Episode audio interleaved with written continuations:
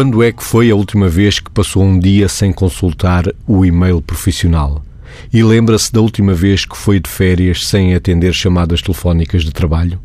Burnout, também conhecido como Síndrome do Esgotamento Profissional, afeta milhares de trabalhadores no mundo e é responsável por uma baixa produtividade laboral. A Ordem dos Psicólogos lançou a campanha Locais de Trabalho Saudáveis.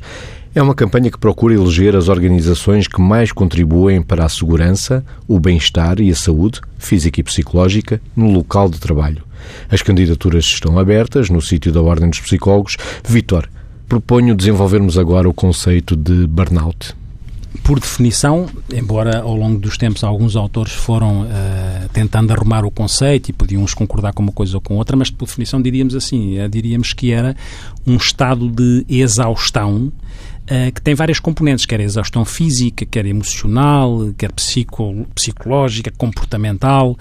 No fundo, um estado de exaustão que resulta daquilo que é uh, uma relação de stress uh, profissional ou ocupacional crónico.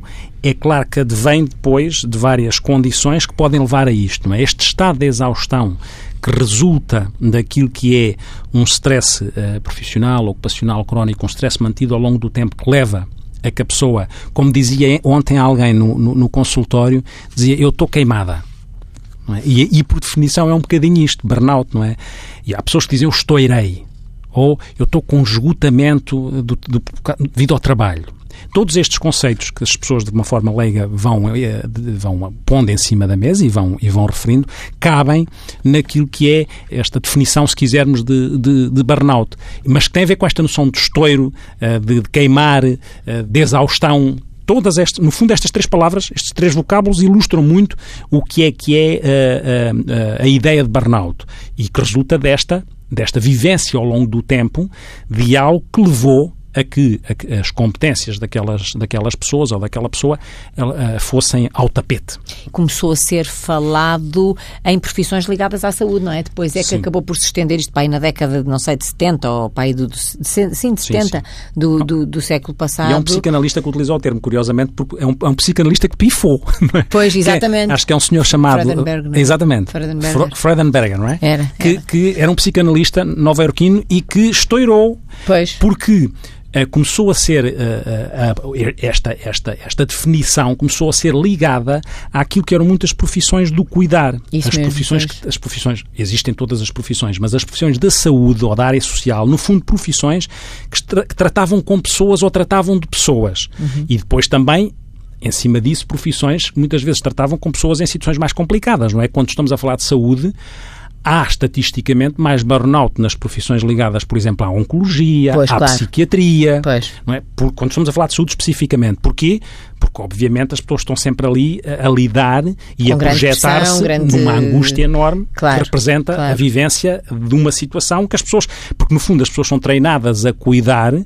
e a relação entre a expectativa de cuidar e tratar e uma doença psiquiátrica mais complicada ou uma doença oncológica, há um desfazamento entre aquilo que é a expectativa de tratar uhum. e não ser tratado. E, e o portanto, conseguido, não é? E Aquilo o conseguido, que é alcançado, pois. Agora, pois. quando se acrescenta isto à realidade social ou socioeconómica de determinados momentos, exponencia muito aquilo que é a possibilidade de acontecer a burnout nas organizações. Estamos a falar de saúde, mas temos os professores. Eu, era, eu, eu estava a pensar nisso, estava a pensar exatamente também na, no ensino, é outra área que então atualmente se vê imenso. E depois, cada vez estamos a extrapolar mais, porque, por exemplo, uma coisa que na realidade eh, nós eh, vivemos também neste momento num mundo em que há imensas organizações, as metas e os objetivos a que as pessoas se vão sentindo vinculadas a cumprir são os praticamente humanamente inatingíveis. Ou seja, a pessoa sabe que se, se por um lado isto numa fase inicial teve a ver claramente com a história do, do cuidar e da frustração no cuidar e, e, e como o Vitor dizia, portanto, a nível da oncologia, da psiquiatria, etc., em que, de alguma forma, em algumas circunstâncias, há, há, há aqui uma frustração relevante, porque há um grande empenho, um, um grande desejo e às vezes depois a frustração na concretização desse desejo, não é? E, portanto, uh, se por um lado por aí, uh, digamos que o síndrome de, assim chamado, não é? De burnout se vai espelhando nas, nas pessoas e depois este estado de exaustão que tem outras consequências que já falamos com certeza à frente e tem outros tentáculos para outras áreas da vida, mas a verdade é que hoje em dia nós vemos, por exemplo, em algum tipo de instituições, em que por acaso também passa o atendimento ao público. Agora estava-me a lembrar, por exemplo, de instituições bancárias. Houve-se frequentemente as pessoas dizerem nos balcões de algumas instituições bancárias, pessoas que lá trabalham, dizer ah, nós temos objetivos inatingíveis e estou todos os dias preocupada ou preocupado. Estou a falar de uma coisa de consultório que também me surgiu. Um, porque eu não, é humanamente impossível de cumprir uh, aquilo que, que me propõem. E, e ao mesmo tempo, quer dizer, eu quero fazer bem, mas também tenho que fazer muito. E, e depois as coisas têm um tempo para ser feitas e os objetivos que me são dados não cabem nesse mesmo tempo. E depois extravasa do horário de trabalho para, uh, enfim, para, para vale tudo, não é? Uh, e, portanto, as pessoas vivem sob o clima Sim. do medo, para além de tudo Nós mais, estamos, é? neste, isto que a Margarida está a dizer, não é? Nós estamos num, numa, numa, numa circunstância, num momento uh, social em que a probabilidade de aumentar em situações de burnout é enorme.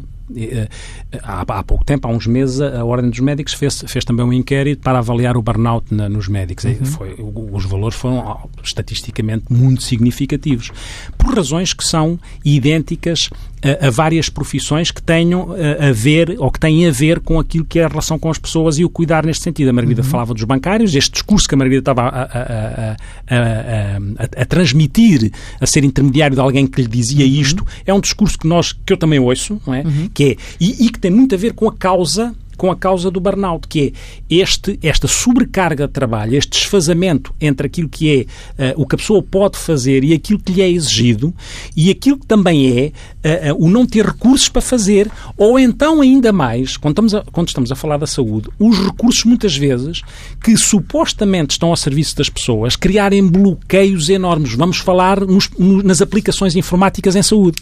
Como é que ah. os médicos, por exemplo, os médicos de família, para falar da medicina geral e familiar, a, a, a, que estão com uma lista do, do, do utentes à frente e que têm de os ver com um determinado. Depois pedem-se tempo para consulta. Pois. Vamos ao pormenor, que é têm que ver em determinado tipo de tempo. O que mais uma variável vai que também é facilitadora de burnout, que é ir contra os princípios e valores identitários de uma profissão, ao sentido que uma profissão tem. Seja o professor, uhum. que tem que ter tempo para, para, tempo para o seu aluno para e não só métricas. E, para valorizar, e não só não é? métricas, claro, não é? Claro. E sente-se frustrado porque não o tem, ou como é que alguém num consultório, ou numa, num centro de saúde, ou num hospital, tem um determinado tipo de tempo e ao mesmo tempo aplica, o, o, sistema informático vai abaixo e depois não consegue, as análises não, se, não vêm e depois a, a, prescrição não sai porque agora tem que se fazer não sei quantos cliques e tem que se ir não sei aonde porque supostamente os sistemas informáticos devem estar ao serviço das pessoas. Estou a falar agora também na área da saúde e muitas vezes não é assim. As pessoas estão ao serviço das aplicações informáticas e isto são variáveis concretas potenciadoras claras neste momento do que é do que são sintomas ligados a burnout. Uhum. E é, por um lado isto, por outro lado, a falta de controle que as pessoas têm sobre isto, as pessoas sentem que perderam o controle disto tudo. Por outro lado, a, a não haver sentimento de pertença, as pessoas sentirem que não pertencem a uma coisa que os une que tem um objetivo comum, cada um uhum. tem que se arrascar à sua custa e fica isolado com os seus sofrimentos, e também não ser reconhecido Há um esforço pois. enorme com as coisas, mas não há um reconhecimento. E quando eu estou a falar de reconhecimento, não estou a falar só de recompensas monetárias. Estou a falar de reconhecimento simbólico, Sim. tempo reconhecimento socioafetivo, dizer, olha, boa, conseguiu, foi capaz. Que são variáveis que atenuariam Sim. aquilo que são as, uh, este caminho do, para, para eu, o burnout. Exatamente. Eu recordo-me de um serviço de consultas que alguém que dirigia essa instituição comentava de alguém que fazia consultas na instituição, ah, esse é muito bom porque faz-me numa tarde, faz-me 16 consultas. Assim, quer dizer, ou seja, o número como fator de avaliação e a relação e o cuidar e o empenho e a dedicação ao doente e a confiança que o doente ganha no médico ou o que for. Portanto, eh, no fundo, são tudo outros fatores que tinham que ser tidos em conta e, na realidade, nós, eh, eu às vezes digo que nós andamos no mundo do metro, não é? Do metro unidade de medida. Ou seja, eh, medimos tudo pela quantidade e a qualidade vai se esvair. Agora, esta pressão da quantidade realmente induz, muito provavelmente, ou facilita ou cria aqui fatores que podem conduzir mais ao síndrome de burnout, porque as pessoas muitas vezes, e sobretudo em consultas, por exemplo, em consultas e mesmo no atendimento que os professores têm extra, extra um, o horário académico, extra o tempo letivo, exatamente para atender para atender os alunos e para atender as, as famílias, os pais, etc. Tudo isto tem que ser muito encurtado e, portanto, estamos, vivemos ao cronómetro e este do viver ao cronómetro, que é indutor de stress, de facto, uh, conduz ao síndrome de burnout. Por outro lado, eu acho que há aqui uma, uma reflexão que nós poderíamos fazer, que era entre o possível e o desejável. Eu acho que se nós, nas várias profissões, conseguíssemos humanizar a, a, o processo, ou se quisermos, conseguíssemos humanizar o desempenho nas profissões ao encontro do que é possível e não ao criar um desejável que é quase ilusório e, como dizem os, as próprias pessoas, desumano, provavelmente uh, este ilusório desejável desumano é que causa também burnout, porque isto é mesmo indutor de stress e torna as pessoas inseguras. Quer dizer, uh, outro dia alguém que, que, que é de medicina geral e familiar, que é médico de família, dizia-me qualquer coisa como isto. Um, eu quando sinto, aliás, ele até usou uma expressão muito interessante, quando eu me entusiasmo nas consultas e percebo que faz a diferença uh, abordar de uma forma quase sistémica, porque ele usava esta linguagem do sistémico, ter em conta conta à família e perceber as dinâmicas e, e perceber a pessoa. E perceber... Quando me entusiasmo, penso ao mesmo tempo, já estou a meter o pé na argola. Porque a consulta seguinte já só pode durar 5 minutos, porque eu, eh, com esta já perdi tempo a mais. E aqui e entramos neste registro completamente paradoxal e completamente enviesado, que é, uh, se por um lado as pessoas, para se protegerem mais da eventualidade de burnout, têm que encontrar esse sentido e realização naquilo que fazem, depois é, é pedido que façam coisas que vai contra o sentido. O que obviamente faz com que as pessoas entrem em curto-circuito, por isso é que, se diz, é que se diz que se queimam, não é? Porque, por isso e por outras razões. Porque uh, Obviamente que não se defende. Nós sabemos que vivemos numa. numa é, é tudo isto, nós, nós uh, não é. Não, eu não quero aqui advogar a, o registro saudosista em relação a determinadas alturas da vida, porque havia coisas boas e coisas más, e agora há coisas boas e coisas más. Mas interessa-me ver o que é que está mal agora para que nós possamos ajustar e não querer voltar atrás ao encontro das coisas que estavam mal antes. Essa não é a questão. A questão é, eh, há um conjunto de, de, de paradoxos que nós temos que ir descodificando, porque se não formos descodificando, ficamos completamente escravos de uma dinâmica que nos suga o tutano e que nos suga a alma e que nos suga tudo. É? E isto que é a relação entre. Uh, estamos num momento em que já dissemos que tudo se mede. Eu, obviamente que eu percebo que nós temos que avaliar as coisas. Claro. Obviamente que as coisas têm que ser competitivas e a competição uh, é incontornável. A competição saloia pode-se evitar, não é? Eu costumo falar de competição de saloia, há uma competição saudável, que é a competição que tem a ver com fazer mais, fazer melhor, sem que isso implique necessariamente uma cegueira que se esqueça dos agentes que estão a intervir.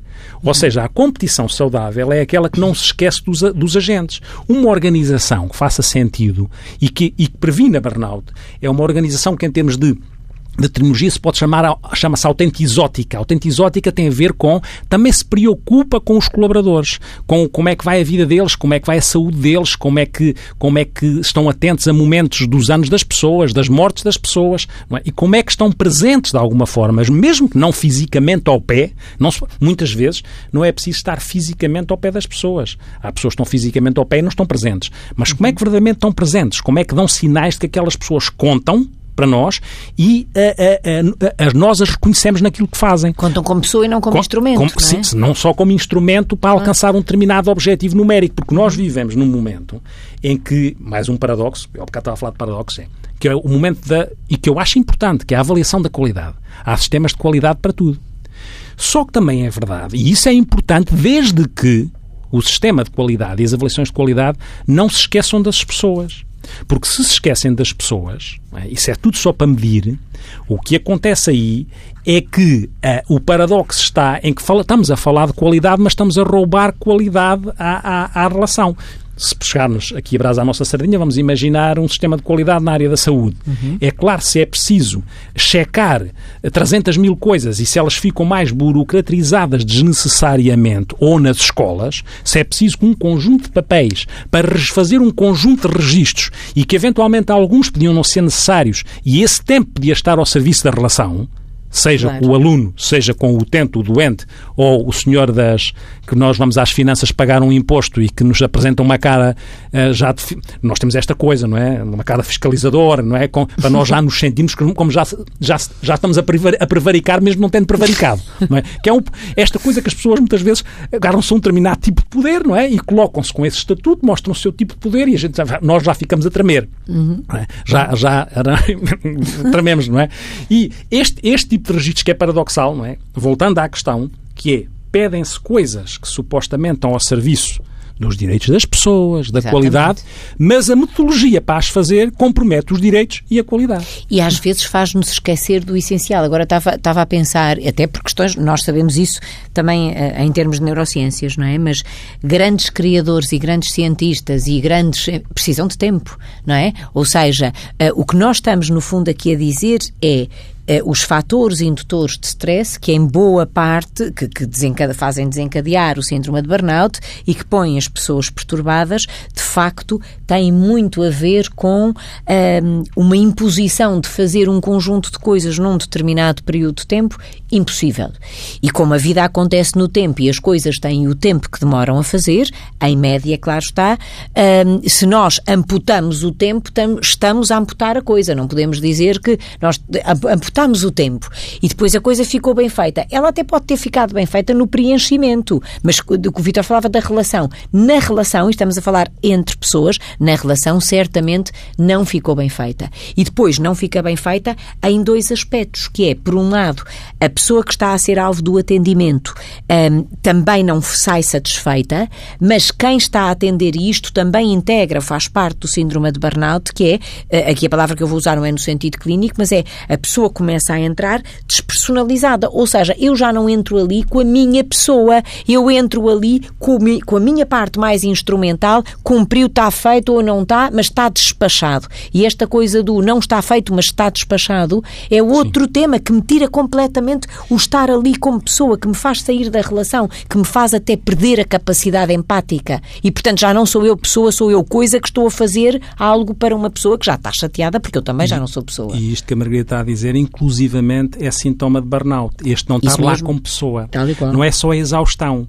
É que há uma altura em que, pela contradição interna que a pessoa sente e pelas emoções que estão ali a ser julgadas, o que acontece muitas vezes é que interfere na, na, na, na prática, na forma como a pessoa tem necessidade de se desligar da relação para se defender.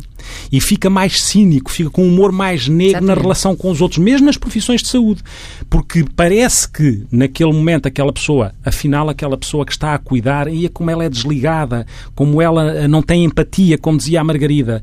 Mas muitas vezes aquilo está a acontecer já como mecanismo de defesa. Que a pessoa, ao entrar em contradição interna perante aquilo que eram as expectativas que tinha de fazer bem, não uhum. conseguir fazer, perder o controle disso, para não sofrer mais, às tantas defende-se desligando-se quase inconscientemente uhum. e fica quase cínico na relação e ironiza de uma forma de uma forma de uma fria. forma fria na uhum. relação como um sintoma de burnout. Tal e qual. E então, depois com a consequência que isto tem, que é depois o doente, se estivermos a falar, por exemplo, de uma profissão de saúde, uh, o doente sente-se caso e não pessoa e depois o próprio cuidador, às tantas decorrente disto e também incluído no síndrome de burnout, começa a sentir-se não realizado, não realizado na sua profissão. Ou seja, a autorrealização entra entra também em déficit. Outra, outra coisa que afeta claramente as pessoas em síndrome de burnout, Sim. não é? Eu, eu, eu estava, há bocado, eh, falou a palavra entrar e eu veio-me à cabeça uma metáfora. Ali ao lá nós precisamos de fazer coisas rápido, não é? Mas se nós fizermos, fizermos aqui uma, uma, uma, uma simbologia e saltarmos para a metáfora sexual, a vida não pode ser feita só de rapidinhas, tem que haver preliminares. E, e nesse sentido, a, a, a, vida de relação profissional precisa de preliminares, precisa de, de um andamento que não seja seja refém só de rapidinhas, porque senão as coisas uh, deixam de fazer sentido, não há realização, não há investimento emocional, há desligamento e depois as pessoas fartam-se, não é? E, e, e, nós sabemos que as consequências são alargadas. As consequências do burnout vão desde as físicas, porque as pessoas têm todos os sintomas e mais alguns. Claro, é? vão para casa até e depois Sim. têm consequências nas famílias e depois as pessoas dizem assim, ah e tal, mas isso é depressão. Está bem, a depressão, a, a diferença nisto, básica, há imensos sintomas que estão enquadrados no síndrome de burnout que assemelham realmente a um quadro depressivo, é verdade. Mas quer dizer, o síndrome de burnout parte da circunstância, ou seja, do que é situacional eh, e depois repercute-se na própria pessoa. Sim. E o contrário é verdade, quer dizer, e a pessoa pode estar deprimida, eh, enfim, reativamente a um conjunto de circunstâncias que podem não ser estas, mas depois os sinais que apresentam são os mesmos. Agora, o problema é uh, o que é que acontece com as famílias das pessoas em síndrome de burnout? O que é que acontece com os filhos, com os cônjuges, com a família alargada, com os amigos, com o seu desempenho noutros domínios? No fundo, o que é que acontece com a vida das pessoas em síndrome de burnout. E o que é que acontece com as vidas das pessoas que são cuidadas, atendidas, ensinadas por outras que estão em síndromes de burnout? Estas são questões que eu acho que ninguém que tem responsabilidades e, e que tem poder se pode demitir de ir refletindo. Claro que nós não estamos aqui a fazer a apologia do mundo ideal, porque o mundo ideal nós sabemos que não existe. Quer dizer, não é o mundo ideal, Margarida, mas já falámos do que é, é o burnout, em que que ele consiste. Agora, como é que podemos desconstruí-lo? Certo. Ou como Ajudar é uma pessoa podemos, em síndrome, não é? Exatamente. Uhum. Isso, quando uma pessoa já está certo. no burnout, ou como é que prevenimos também o acontecimento de burnout em diversas uh, profissões que já falámos e as de risco que estão sempre expostas a, a um esgotamento, uhum. uh, usando eu, termo, eu, a terminologia eu, antiga. Eh, sim, sim, sim, exatamente, exatamente, porque as pessoas dizem, usam mesmo isso, a terminologia antiga resultava disso mesmo, as pessoas diziam, estou esgotada, o Vitor dizia há bocadinho, estou queimada. Um, bem, primeiro Há uma coisa muito importante que as pessoas têm que ter em conta que é eh, é melhor prevenir do que remediar. Ou seja, para sair de um síndrome de burnout, quando nós encontramos de facto todos os traços que lá estão, eh, é preciso tempo. Dificilmente, e quando eu falo de tempo, falo de tempo, pode ser um ano, pode ser, portanto, falo de tempo, tempo. E, de facto, nós sabemos que há instrumentos, até há instrumentos para poder avaliar uh, o síndrome de burnout uh, e há intervenções psicoterapêuticas e, frequentemente, intervenções médicas, porque as pessoas com alguma regularidade precisam de apoio medicamentoso porque têm, de facto, sintomas, nomeadamente ao nível da depressão e da ansiedade, cuja intervenção uh, de, pela psicofarmacologia é fundamental. Mas depois também se tem que perceber que é importante, ao trabalhar a pessoa individualmente, ter em conta o seu contexto e, se possível, nos diferentes enquadramentos que ela integra, poder ter aqui uma abordagem também sistémica. Ou seja, se não se pode mudar o contexto em que a pessoa está inserida, é preciso trabalhar com ela a, resiliência, ou seja, a transformação da sua atitude mediante o contexto. O, a aprendizagem do saber lidar com o stress o trabalhar com essa pessoa também a assertividade, um, o, o, devolver a essa pessoa a consciência das competências que tinha e que, e que mantém, mas que perdeu temporariamente ou ficou com a noção que teria perdido temporariamente. Portanto, há todo um conjunto de aspectos que nós temos que ter em consideração na abordagem e podem-se fazer programas de intervenção para trabalhar com cada pessoa que nos aparece manifestamente com, este, com esta situação de, do, do síndrome de, de burnout. Agora, Agora, eh, estava-me a lembrar que também podemos fazer um apelo um bocadinho mais macro, no sentido de socialmente eh, fazermos alguma sensibilização para que eh, hoje em dia, não é, as organizações, as estruturas, etc, tenham em conta as pessoas e saber que muitos líderes destas organizações têm claramente a responsabilidade de poderem ter em conta que os recursos humanos da organização são um dos maiores patrimónios que elas possuem e por isso a esse nível muito há que fazer para, olha, para liderar bem. A Ordem dos Psicólogos lançou concurso de boas práticas em locais de trabalho saudáveis. Saudáveis, exatamente. Isto, isto são, em termos desta visão mais macro, isto parece-me um, um, desafio uh, importantíssimo que deveria ser alargado como boas práticas a outras, a outras entidades e organizações. E acho que é uma questão incontornável, ou seja, vai, obviamente que se vai percebendo que se não se atuar uh, de uma forma. Isto é um problema de ordem social. Não é? Social, sociocultural, socioeconómico. Porquê? Porque isto tem implicações. Isto, de facto, é completamente sistémico. Tudo na vida é sistémico, mas aqui, agora estamos, estamos a falar do burnout e das suas consequências e da sua intervenção, ou da sua prevenção e da intervenção em burnout, e de facto é sistémico. É, é muito difícil imaginarmos abordar burnout sem sensibilizar, até com campanhas e até com, com prémios para esta ordem, de maneira a que, eh, para esta, para esta questão que, que referiu que a ordem pôs na, na ordem do dia, não é? Uhum. Passa aqui uma, uma pseudo-redundância. Mas estar sim. na ordem do dia é fundamental. E é fundamental que os empregadores, os, os patrões, as, as chefias, as lideranças, tenham a percepção de que se não investirem aqui, estão a, vão ter um retorno negativo do não, do, do não investimento. Porque o não investimento significa que a produtividade e o desempenho vai ser comprometido. Porque o absentismo o absentismo ao trabalho e a rotatividade no trabalho para a pessoa uh, fugir daquele sítio onde sentiu que já não dava para gerir e que estourou, vai acontecer cada vez mais. E, nesse sentido, vai ser prejudicial para aquilo que é o tecido económico de uma organização e de um país. E é fundamental que haja esse enfoque, esse olhar. E estou, estou convencido que não vai deixar de haver, porque cada vez mais Uh, se vai falando disso, nós por alguma razão estamos a falar, estamos a falar do tema, e uh, para além daquilo que é a atuação individual, a atuação que deve ser feita na família, lá está a questão sistémica, porque as pessoas, às tantas, há famílias que não conseguem tolerar, há separações à custa de burnout, exatamente, não conseguem tolerar exatamente. o que está a passar. E, e, e isso passa-se dentro da casa das pessoas e muitas vezes não é visto, mas acontece. E nas organizações, de facto, aquilo que é. A questão do absentismo é muito interessante porque quando está a trabalhar o burnout e a baixa produtividade, não é? Sim. Uhum. E quando se está a trabalhar o burnout, a, a, a, questão que se põe é que uma das variáveis a ser trabalhada logo é como voltar ao trabalho. Porque Isso se a mesmo. pessoa sente que foi ali que vivenciou tudo aquilo e de tudo aquilo resultou a forma como se sente, e a forma como se sente, como eu há bocado dizia, envolve, é multi, multidimensional, porque a pessoa tem dor de cabeça, tem falta de concentração, tem irritabilidade. Tem problemas de memória. Tem problemas de, de, memória. Pode, pode começar a abusar do álcool para lidar com Isso a angústia ou, ou, de outro, ou, de outras coisas, não é? Ou de, ou de medicamentos, uhum. porque não consegue tolerar a angústia e ainda não teve a oportunidade de ter abordagens, que têm que ser abordagens também, mais uma vez aqui, as intervenções devem ser integradas e sequenciais em função dos momentos, integrar aquilo que é psicoterapêutico, aquilo que são, com aquilo que eventualmente é psicofarmacológico, com aquilo que são estratégias que a Margarida já referiu, de resolução de problemas, como é que se resolvem problemas, como é que se gera conflito. E as organizações devem proporcionar aos seus, aos seus colaboradores uh, oportunidades de fazer isto, de fazer formação, mas formação que não é formação para encher chouriços. É? Uhum. Muitas vezes as organizações, como têm um número de horas para dar formação, cumprem o seu, o seu número de horas num registro estereotipado e operacional para ficar lá mais uma vez para fazer conta e fazer de conta. E, nesse sentido. A evidência. Exatamente, exatamente é uma evidência. Ou seja, é uma evidência métrica, mas nós temos que perceber é se aquela evidência métrica se traduz numa evidência sentida e vivenciada com resultados no próprio, que é isso que é fundamental avaliar aquilo que é o resultado que aquela evidência métrica tem, e muitas vezes ou não é feito, ou então é feito com uns truques, não é?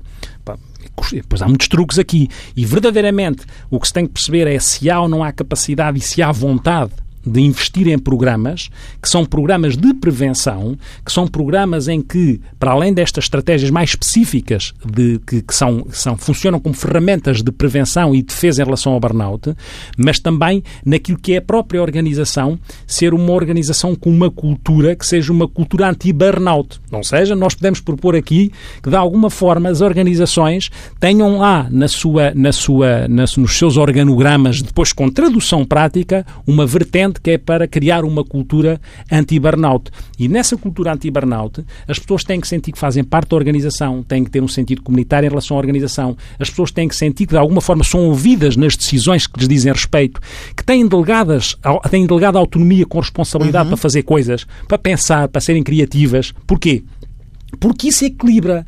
Isso consegue fazer com que a relação entre a minha expectativa, o reconhecimento que têm para aquilo que eu faço e o que me exigem pode estar equilibrado. Ou seja, não está centrado só no desempenho, no sentido do número, se eu produzir 5 ou 7, mas se essa produção é equilibrada, calibrada com aquilo que é tu fizeste bem, com aquilo que é tu pertences a esta equipa, mas de uma forma que seja genuína e autêntica. E há organizações que têm isso, atenção. Exatamente. Há organizações que promovem esta cultura e, às vezes, nós em saúde andamos sempre a estudar aquilo que está mal e porque é que está mal. Uhum. Se nós formos ver as organizações que estão bem e porque é que está bem, essa é, esse é um enfoque Serve que a saúde modelo. tem que ter cada vez mais. E ao, fazer, ao ter esse enfoque, consegue transportar boas práticas, como a Margarida dizia, como modelo em termos uhum. de prevenção de burnout. Isto no que diz respeito à prevenção. É? Eu tive, tive a oportunidade aqui há, já há bastante, há bastante tempo, há um ano, de conhecer dois exemplos e eu creio que estão estendidos na Escandinávia, pelo menos. Uma empresa é uma empresa sueca e outra é uma empresa uh, norueguesa, em que, por perceberem, uh, considerando o ritmo a que funcionavam, o objeto da empresa, que ele por si mesmo uma coisa de, enfim, de bastante tensão e trabalha só um minuto e tal, então deram um, a oportunidade de as pessoas poderem enquadrar uh, o seu projeto, a sua vida profissional, no seu projeto de vida mais global. E então uh, há uma flexibilidade, também o objeto da organização o permite, não é? Mas há uma flexibilidade de, numa delas, vou dar estes dois exemplos concretos, numa delas, as pessoas tinham, acho eu, que são em média 40 horas por semana para trabalhar. 40, nem sequer são 35. E então deram a escolher as pessoas que entendessem que. Poderiam trabalhar 10 horas por dia durante 4 dias, tinham 3 dias por semana que simplesmente não trabalhavam. Mas quando eu digo não trabalhavam, é não trabalhavam. Ou seja, eh, não recebiam e-mails à meia-noite, às 2 da manhã, às 4 da manhã, eh, não eram Nem avaliadas. Têm segundos empregos. Como? Nem têm Nem segundos têm empregos. segundos empregos. É, é, são, são, uh, têm o seu projeto profissional, que é, imaginemos, de segunda à quinta, e depois são libertadas desse, desse, desse, dessa, da, da, sua, da sua empresa para fazerem a sua vida durante três dias. Isto porque também foram estudados os benefícios de fazer uh, tempos de lazer e, e outros uh, mais de interesses pessoais e de família mais prolongados e, portanto, darem a oportunidade às pessoas que o quisessem enquadrada, obviamente, na estrutura da organização e nos projetos da organização, etc., de fazerem isto. E uma outra que teve a ver, que me pareceu também muito interessante, que teve a ver, era uma empresa, é uma empresa, creio que norueguesa, que tem alguns hum, colaboradores que são hum, que estão expatriados, ou seja, que são uh, das são de outros países e estão parte deles sozinhos. Os que estão sozinhos foi arranjada uma forma de, para isto, não abrir precedentes para outras pessoas que podiam achar isto um, enfim, um benefício eh, enorme para o outro e, portanto, perceberem aqui que havia diferentes direitos. Uh, os, os horários foram organizados de modo a que ninguém se sentisse injustiçado, mas as pessoas vinham, trabalhavam três semanas e tinham uma semana livre por cada três semanas que trabalhavam para poderem vir ao seu país, estarem na sua família e vão se encontrando, são empresas suficientemente flexíveis para irem, para irem encontrando pontos de equilíbrio entre os objetivos pessoais, os objetivos da empresa, a manutenção da motivação e da saúde dos seus colaboradores e, portanto, tudo isto com grandes benefícios para o empenho e a dedicação das pessoas. E, e, e, estas estratégias, que eventualmente quando nós as olhamos do lado de Portugal, podemos dizer, bom, mas isto seria possível em algumas organizações e com a competitividade que existe, como é que isto pode acontecer ou não acontecer? Mesmo que, eventualmente, até porque a Margarida foi buscar dois países que são países Sim. que se conseguem mexer bem naquilo que é a sua, a sua, o, seu, o seu nível, no seu uhum. nível económico uhum. e social. Uhum. Mas há sempre coisas, mesmo que não sejam estratégias formais com esta dimensão, e algumas poderão ser, há sempre coisas que às vezes parece que são menores e que são fundamentais no que diz respeito a este enquadramento de prevenção de burnout e no que diz respeito à promoção daquilo que é o bem-estar nas pessoas, das pessoas nas organizações. E que essas até nem custam assim tanto, porque a, a, a questão que se coloca é que, às vezes, em coisas simples, que é como é que eu trabalho os níveis motivacionais de alguém, como é que as pessoas sentem que uh, uh, têm uma. Uh, como é que elas conseguem vivenciar uma percepção de competência, de que são capazes, que são, que são reconhecidas, como é que isso é feito, como é que isso é dito? São só chamadas ao gabinete do chefe para levar uma, uma repreensão ou são chamadas e até em público são, é para ser, são para ser valorizadas? Como é que isto, como é que estas coisas, esta cultura daquilo que é o reforço, eu costumo dizer que o que se reforça realiza-se. E, portanto, a preocupação com o reforçar não é reforçar de uma forma, eh, de uma forma infantilizada ou infantilizando, não é, infant, não é reforçar por dizer este, este colaborador é o maior. Sim, não, é saber. Pueril, não é neste bem, sentido. Não é nada é disso. Especificamente sim, porque é que aquela pessoa fez uma coisa bem feita, dizer lá atempadamente, de uma forma específica, como é que uma coisa tão simples, há a preocupação de tentar alinhar aquilo que são os objetivos daquela pessoa com os objetivos da organização. Às vezes é possível, mas às vezes há chefes que não líderes que parece que fazem questão, repito, chefes que não líderes, que parece que fazem questão de ir fazer aquilo que chateia mais o colaborador, não percebendo que, até para exercer o poder, mas não percebendo que ao exercer o poder dessa maneira, estão a desmotivar o colaborador, estão a estressá-lo e estão a comprometer aquilo que é a produtividade da organização. Porque o burnout, além do mais, tem efeito contágio. Exatamente. O que significa que pessoas com burnout podem estar a contagiar outras para aquilo que é a vivência que elas têm e que os outros assistem e que sabem ou que antecipam que lhes vai cair em cima. E nesse sentido, estas coisas, que são às vezes coisas, às vezes que saber para aquele colaborador, no dia em que faz anos, se olha, aquele colaborador, por, para, para, isso é preciso ter uma relação pessoal com as pessoas. Aquele colaborador é que, ah, aquele gosta é do, é do Benfica, gosta muito do Benfica, não é um bilhete do Benfica no dia que faz anos que vai, que vai pôr em causa, um bilhete para um jogo do Benfica que vai pôr em causa, pode ser do Sporting igual do pode Porto, não há problema. Sporting, pode e do Porto também, e do Belenenses também, e do Braga também, e de, agora não vou, vamos à lista toda das equipas do campeonato. Eu, de qualquer maneira, parece-me bem que na minha organização me dê um bilhete para o Benfica. mas, mas, mas, mas, dito isto, mas dito isto, há coisas que parece que são de pormenor, mas são de por maior, porque significa que conta. Repara, que são fundamentais a nível da relação, porque se a pessoa sabe que, entretanto, alguém na família, um filho está doente, não custa nada genuinamente perguntar como é que o, o teu filho está. Então já foste à não, não custa nada, desde que seja genuíno.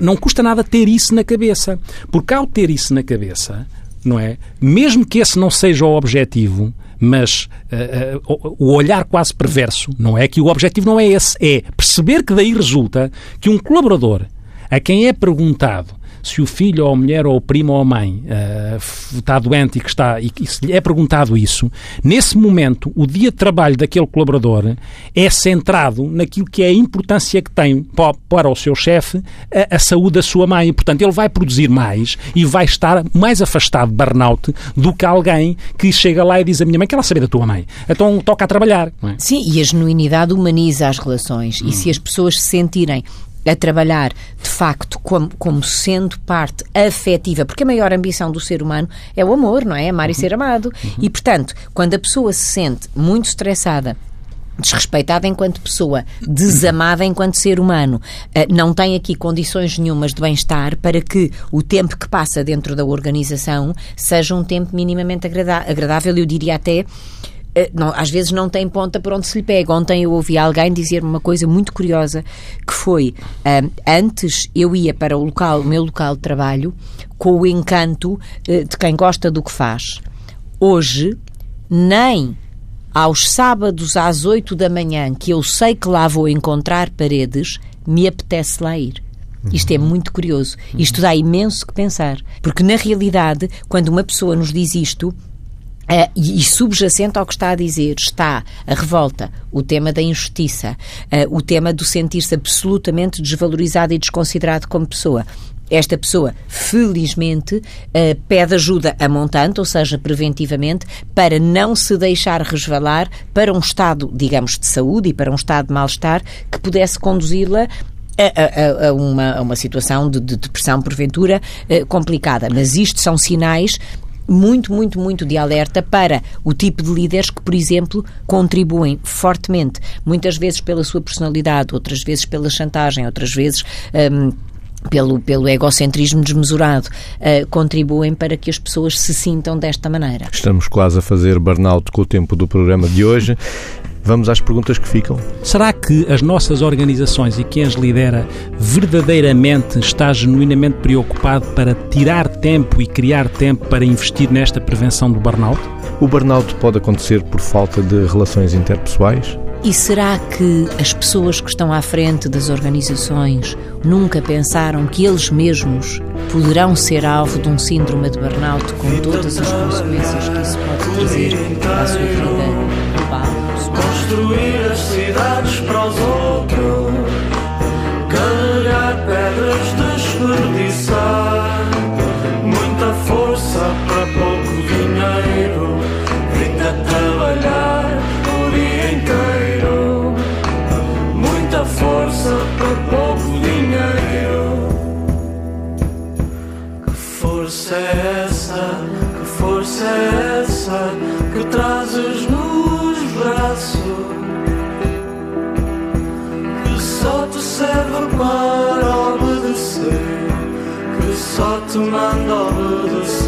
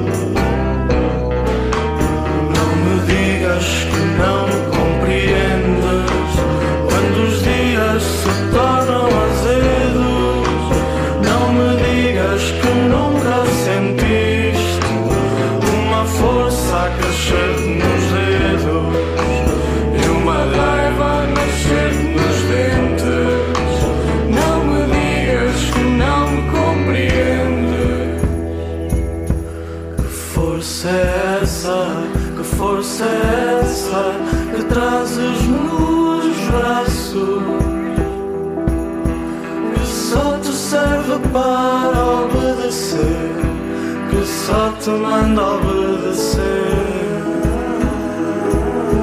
Que força é essa, amigo? Que força é essa, amigo? Que te põe de bem.